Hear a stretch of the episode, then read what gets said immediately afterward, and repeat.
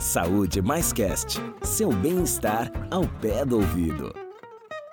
Olá, esse é o Saúde Mais Cast, o podcast da Secretaria da Saúde da cidade de São Paulo. Eu sou Décio Caramigo e hoje vamos falar sobre obesidade. Durante toda a pandemia, os especialistas ensinaram sobre comorbidades e o que essas doenças correlatas significam na luta contra a Covid-19. A obesidade, por exemplo, traz consigo algumas doenças que podem deixar a pessoa mais vulnerável ao novo coronavírus e, com isso, agravar o quadro de saúde após a infecção. Ao meu lado tem o Douglas Sakaguchi, que é psicanalista da área de saúde mental da atenção básica da Secretaria da Saúde, e a nossa convidada Josi Miranda, que é nutricionista da área técnica de saúde nutricional do Departamento de Atenção Básica aqui da SNS. Juntos, nesse episódio, traremos informações para responder a seguinte pergunta: obesidade versus pandemia, qual é a relação? Desde já eu agradeço a presença dos dois aqui no Saúde Mais Cast e Josi, já vamos para o bate-bola. Obesidade versus pandemia, qual que é a relação?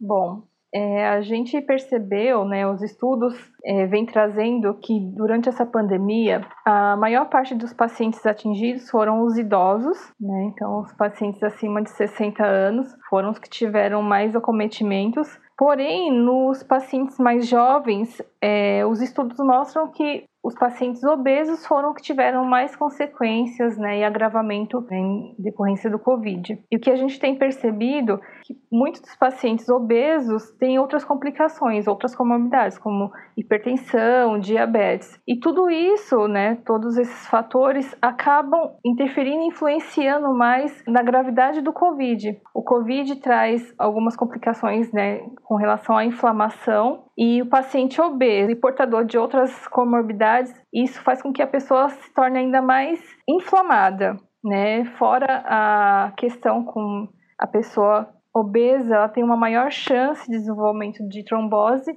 que dificulta, né, e o que piora o quadro durante o COVID, principalmente os pacientes que estão internados, né, que eles têm que ficar numa posição onde eles não podem, né, se mexer, né, eles ficam de bruços e isso acaba agravando ainda mais e aumentando o risco de desenvolver a trombose. Estou é, pensando aqui, né, Estou meio tenso hoje, porque estar perto de nutricionista para mim é tenso, as gordinhas ficam tensos. É, tem uma coisa que eu acho, quando a gente vai falando da obesidade, né, a gente já partiu daí, acho que a obesidade é uma coisa interessante para a gente pensar. José, aí eu queria trocar aqui com você, né, uhum. porque tem esses riscos, né? E acho que isso foi sempre falado a obesidade como um risco. E tem uma coisa que a obesidade, no, no meu imaginário, está muito vinculado à ingesta de alimentos, né? Assim, a quantidade, uhum. qualidade. E aí eu fico pensando assim, o alimento também tem uma função no sentido de afeto, no sentido de, de eventos sociais, digamos assim, então um jantar com uhum. a família, uhum. né? Então é por meio do alimento, daquele objeto também, que a gente estabelece coisas. E aí, como é que a gente faz para mensurar essas coisas, entende? Assim, porque eu acho que a obesidade é o grande rival. Como é que vocês trabalham isso, assim? Olha, é, uma das matérias que eu mais gostei na faculdade, logo que eu cheguei, foi antropologia é, do alimento, né? Da, uhum. da alimentação. Porque isso desde os primitivos, né, desde os primatas, está muito ligado com a relação né, da família, né, dos povos. E hoje em dia, o que a gente percebe uma das dificuldades que as pessoas têm é a principal é a falta de tempo para preparar o seu próprio alimento. Uhum. Eu tô nessa daí. pois é.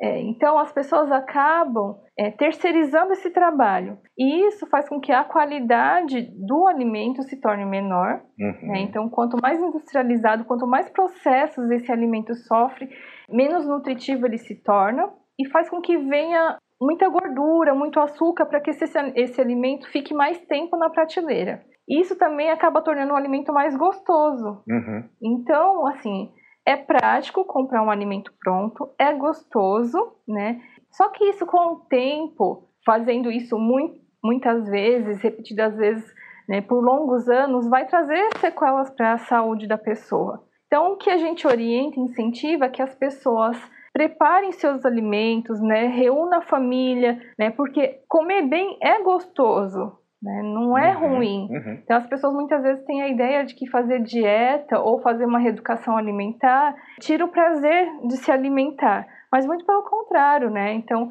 a gordura, o açúcar, ele faz parte da alimentação e sempre vai fazer. O problema é a qualidade desses alimentos. Então, se eu vou consumir um alimento é, com gordura, vou dar preferência para aquela gordura de boa qualidade. Então, azeite, né? Óleos vegetais mais de boa qualidade, pouca quantidade, né? O açúcar, evitar açúcar refinado, dar preferência para açúcar demerara, um açúcar que não seja tão refinado e tem outros nutrientes junto. Quem é considerado obeso? Como que a gente faz esse cálculo? Segundo a Organização Mundial da Saúde, gente, existem algumas formas da gente avaliar se o paciente é obeso ou não, mas a mais utilizada até para que possa entrar dentro do, de estudos, né, um parâmetro de estudo populacional, é o IMC, que é o Índice de Massa Corpórea. Então, que a gente divide o peso da pessoa pela altura ao quadrado. Esse resultado a gente coloca numa classificação onde a partir de 25 ele é considerado sobrepeso, homem e mulher, e a partir do 30 já é considerado obesidade. E aí, conforme vai avançando, né, tem a obesidade grau 1, grau 2 grau 3, e a obesidade grave, que antigamente era chamada de, de obesidade mórbida, mas uhum. hoje em dia o termo correto é obesidade grave.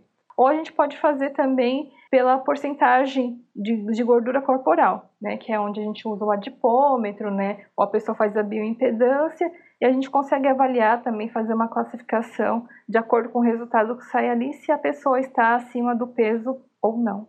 Sim. É, eu não sei se existe algum ranking aí sobre países com maior número de pessoas obesas, tal. Como está o Brasil nisso daí? Então, o Brasil vem crescendo a obesidade assim significativamente, principalmente nos jovens entre 25 e 35 anos.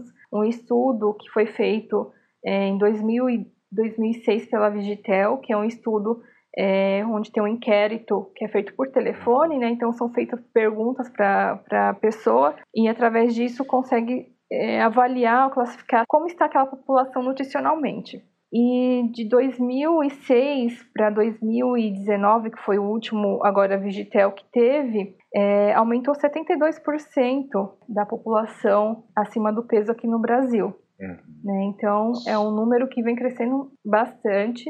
Entre as crianças também, a gente já vê um aumento do peso, é, déficit na estatura, até muitas vezes né, pela má alimentação. Então, a criança é, consome muita energia, mas a energia sem nutrientes, né, que a gente chama de, de calorias vazias, uhum. que acaba interferindo no crescimento e no ganho de peso da criança. Uhum. Nossa, a Josi falou de uma série de coisas aqui, né? Só o adipômetro é aquele negocinho que aperta a gente, assim, é isso que isso, pega as. Tá. Isso.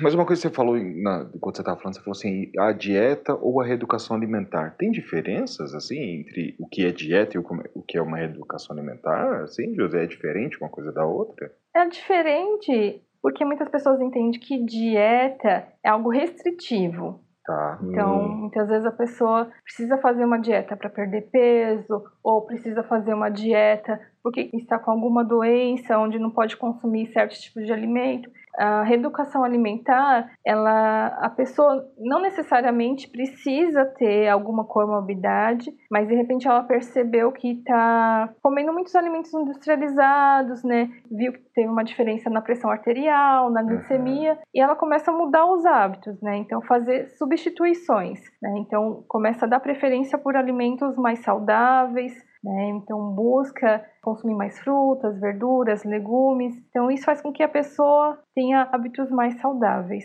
Cara, essa questão do hábito é muito, muito interessante. É, e eu me coloco aqui como personagem, inclusive. Hum. Eu já tenho buscado a mudar a minha alimentação há cerca de uns quatro anos. E é difícil demais. Quase sempre eu como fora. Embora eu ainda busque mais vegetais, mais legumes, né, mais mais verdura, um arroz com feijão, mas na primeira oportunidade que eu tenho de pisar na jaca, eu piso, sabe? É muito complicado, né, você você fazer essa transição. Como nutricionista, o que, que chega de relato assim de paciente para você? É, para pacientes onde o ambiente familiar não não colabora com essa mudança, realmente é mais difícil. Uhum. Para a pessoa mudar sozinha é mais difícil. Mas se você está num ambiente onde as pessoas têm esse tipo de hábito mais adequado, isso vai facilitar, vai favorecer com que a pessoa consiga de uma forma mais simples, né? Então, a gente entende que é difícil, porque é prazeroso Uhum. comer, né, esse tipo de alimentos, né, pizza, salgadinhos, né, eles têm uma quantidade de ingredientes que favorecem, né, que dão sabor, que estimulam as papilas gustativas. Hum. Então, até a pessoa se reeducar, né, começar a sentir prazer em consumir os alimentos mais saudáveis, isso acaba levando um tempo, até mesmo o nosso cérebro se acostumar. Então, o importante é que, assim, quando a pessoa começa a perceber os benefícios que uma alimentação saudável traz, ela sente prazer nisso também. Uhum. E isso acaba tornando mais fácil. Eu tô pensando aqui, né, Décio, assim, como ela reforçou, assim, né, é, a comida é muito vinculada ao prazer. Tanto Sim. do evento social, do encontro, quanto a comida em si, né, a textura, o cheiro, as cores, né, assim, tem, Ah, são muitos estímulos, digamos assim, né, num prato de, de- né, numa refeição assim. é. Eu fico pensando de, talvez o que a gente esteja falando um tanto, veja se faz sentido a você, José, assim, é, dos extremos, né? Você não precisa comer pizza, hambúrguer todos os dias, Sim. né? Mas também você não precisa sair da segunda-feira da pizza e hambúrguer e na terça só comer salada e legumes e... O que eu quero dizer, assim, porque senão a gente fica numa É vigilância eterna e numa opressão, onde a comida também vai começa a ocupar um outro lugar Sim. um lugar de culpa, um lugar de eu não deveria, porque eu tenho a sensação de que às vezes essa vigilância pode se tornar uma opressão e dificultar o processo, porque daí eu vou, ah não, agora eu mudei tudo, e aí eu sustento, sei lá, cinco dias, no sexto eu já não sustento, falta, vai, não, não tenho jeito mesmo. Como dançar com isso, ao invés de ficar brigando com isso, Sim. entendeu? Faz sentido isso. Faz. Inclusive, para responder aí até essa provocação do Douglas, a gente podia até falar do- dos principais desafios para tratar a obesidade na pandemia, né? E junto com isso daí, já dá para a gente linkar essas duas coisas? A provocação dele junto com como tratar a obesidade no meio de uma pandemia. É, o que o Douglas falou, a gente observa muito nos consultórios, principalmente entre os adolescentes, né, que tem uma busca pela perfeição, pela por se enquadrar em algum grupo, né? Então ele quer estar bem fisicamente, né? E isso muitas vezes, por não ter conhecimento e não ter uma educação alimentar adequada, faz com que eles sigam dietas da moda ou venham a desenvolver uma compulsão alimentar Uhum. né, algum desequilíbrio né, na alimentação. E isso é muito difícil quando a família não percebe. Né? Então, a pessoa acaba, por ansiedade de querer se transformar ou fazer parte de um grupo, que eu acho que o, o Douglas pode falar melhor do que eu Uhum. sobre isso. Uhum. Então, é, desconta na alimentação, né? Então a pessoa fica ansiosa, aí por um período, como ele falou assim, de segunda a sexta-feira faz aquela dieta super restritiva, aí quando chega no final de semana que tá junto com os amigos, né? é, acaba descontrolando, fica triste, aí na segunda-feira volta de novo com aquele pensamento, não, agora eu tenho que recuperar tudo que eu ganhei no final de semana. Isso acaba virando um ciclo vicioso. Então a pessoa acaba é, se alimentando com culpa, ao invés de buscar formas ou alimentos que possam ter ser substituídos, né, por uma pizza. Então, se eu vou comer pizza, eu posso comer, mas eu posso escolher um sabor que tenha menos calorias. Uhum. Não, Uhum. esse não é o problema. Então, a pessoa tem que aprender a fazer substituições e ver, ok, então se hoje eu sei que eu vou comer uma pizza, então durante o meu almoço, se eu vou comer no jantar, durante o meu almoço eu vou fazer um almoço mais leve. É, a pessoa precisa ter essa consciência de buscar o equilíbrio no dia. E no- durante a pandemia, isso foi muito complicado porque as pessoas acabaram tendo uma oferta menor de alimentos, né? Então, as pessoas deixaram de sair, né? Não tem mais restaurante aberto, então as pessoas eh, tiveram que ficar mais em casa, muitas vezes até por dificuldades financeiras, né? A pessoa não tem tantas opções, então acabaram comendo só o que tinha ali dentro de casa. Isso trouxe mais angústia, mais ansiedade. A pessoa ficou um pouco sem saber o que fazer, né? O que, que eu vou fazer agora? E acaba descontando no Uhum, alimento que tem disponível dentro de casa e de uma forma descontrolada, né? Que no caso para os obesos isso é, é ainda mais complicado, né? Porque não, não faz atividade física. Na sua resposta, Josi, você fala sobre vários aspectos, né, é, sobre várias relações com a alimentação. Uma delas é, sugere a insegurança alimentar, que é um tema que eu acho que a gente pode debater aqui um pouco. Você pode primeiro explicar o que significa insegurança alimentar? E você disse que a questão da pandemia ela foi um pouco mais complicada para obesos. mas também foi para quem não tem acesso a, a, a um alimento de qualidade? Sim, com certeza. A segurança, na verdade, a insegurança alimentar, ela vem por conta da segurança alimentar, então, é, da pessoa, da população, do indivíduo ter acesso ao alimento. Né? Então, acesso físico mesmo, e o alimento que ele tiver acesso tem que ser um alimento de qualidade. Então, pensando em uma família, né, se ela não tem acesso regular a uma alimentação adequada e quantidade suficiente, ela vai estar em uma situação de insegurança alimentar. O que a gente observou agora durante a pandemia é que muitas famílias perderam o emprego, então a renda diminuiu. Então, até por conta disso, existe uma questão da insegurança alimentar, porque é, em uma cidade como São Paulo, né, onde existe uma população muito grande e por conta da pandemia as pessoas ficaram mais em casa, então passaram a comer mais né, com a família. Muitos deles, como não estavam trabalhando, não tinham mais tanto recurso para comprar um alimento. Então, muitas vezes, com pouco dinheiro que tem, acabam comprando alimentos, mas que não são de boa qualidade. Então, para as famílias que vivem em locais ou em situação de vulnerabilidade, isso aumentou muito mais agora nesse período de pandemia.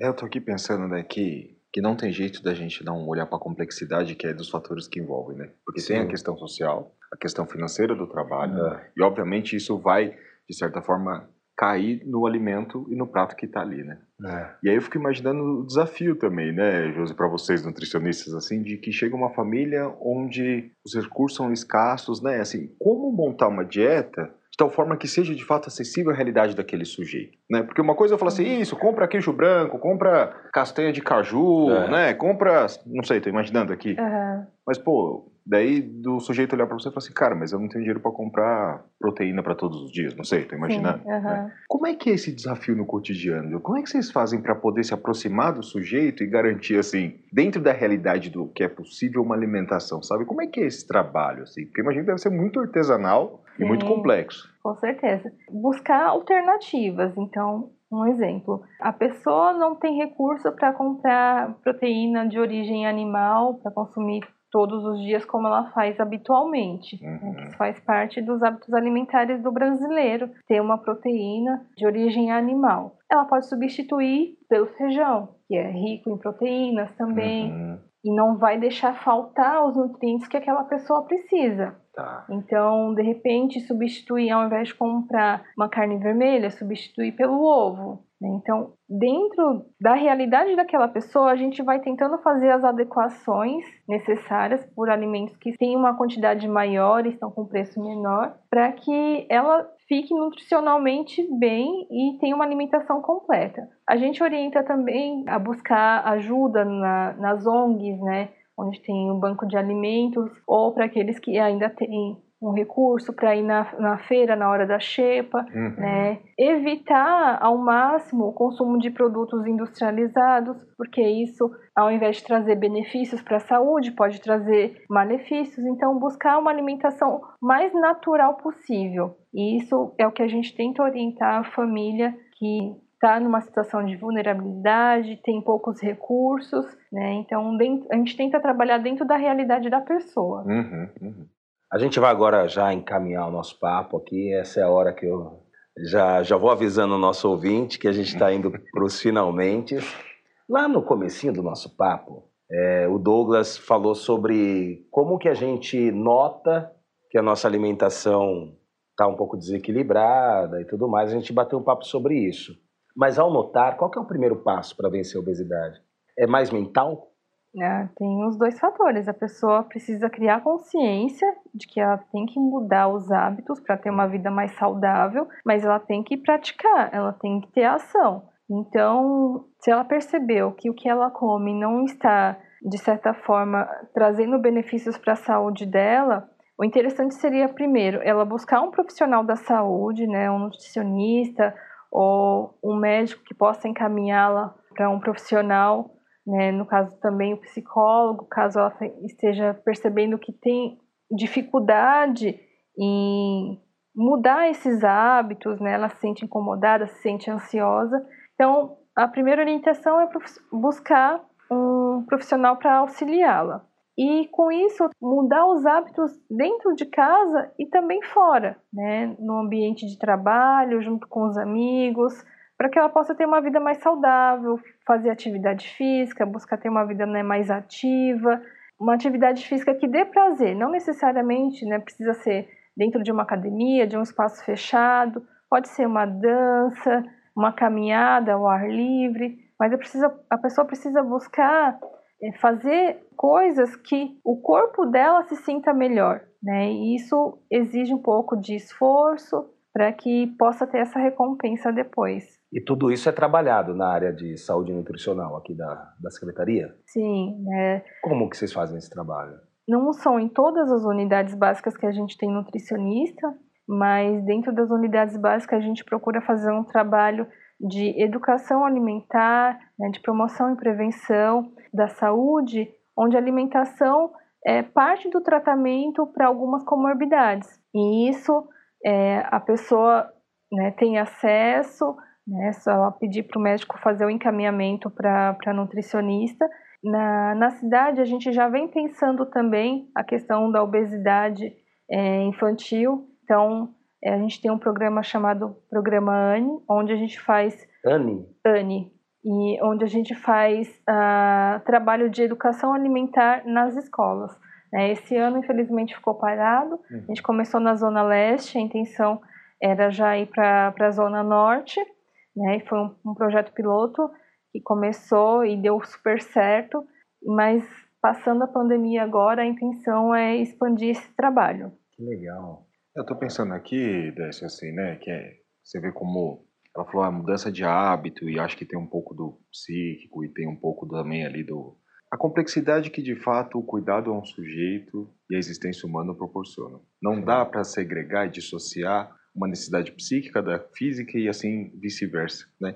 Então, por isso que eu acho que é bonito quando vai falando, por exemplo, ir nas escolas, o projeto que a gente vai fazendo na Rede SUS, no sentido de integralidade dos saberes para assim, tentar se encaixar diante da realidade daquele sujeito. Uhum. Então, por exemplo, para eu saber da realidade do, João, nas nossas unidades, por exemplo, o ACS vai visitar, ele traz essa realidade e isso vira material de trabalho para nós poder ofertar um cuidado. Isso é legal, assim, de ser destacado, porque não adianta a nutricionista trabalhar sozinha lá, ou o médico atender sozinho, nem o psicólogo entende, porque daí, para poder se aproximar um tanto desse sujeito, olha o tanto de trabalho para poder supostamente se aproximar das necessidades dele. E agora, o que, o que eu também ficou me batendo aqui, acho que até um pouco para me consolar também, mas é assim, ó, é, entender que isso que ela foi falando de mudanças de hábitos, né? E seja lá qual for, isso requer um processo, né? Sim. É, e de novo, eu sei que é um pouco repetitivo isso, mas no mundo que a gente vai vivendo, né? E Bauman me visita no sentido da fluidez da modernidade líquida, onde tudo é muito rápido, tudo é muito instantâneo, né? O que eu é. quero dizer é a diferença de tempo para as coisas e a tolerância para se respeitar os processos, que me parece também uma pauta que a gente tem que começar a trazer isso à tona, entende? Sim. Assim,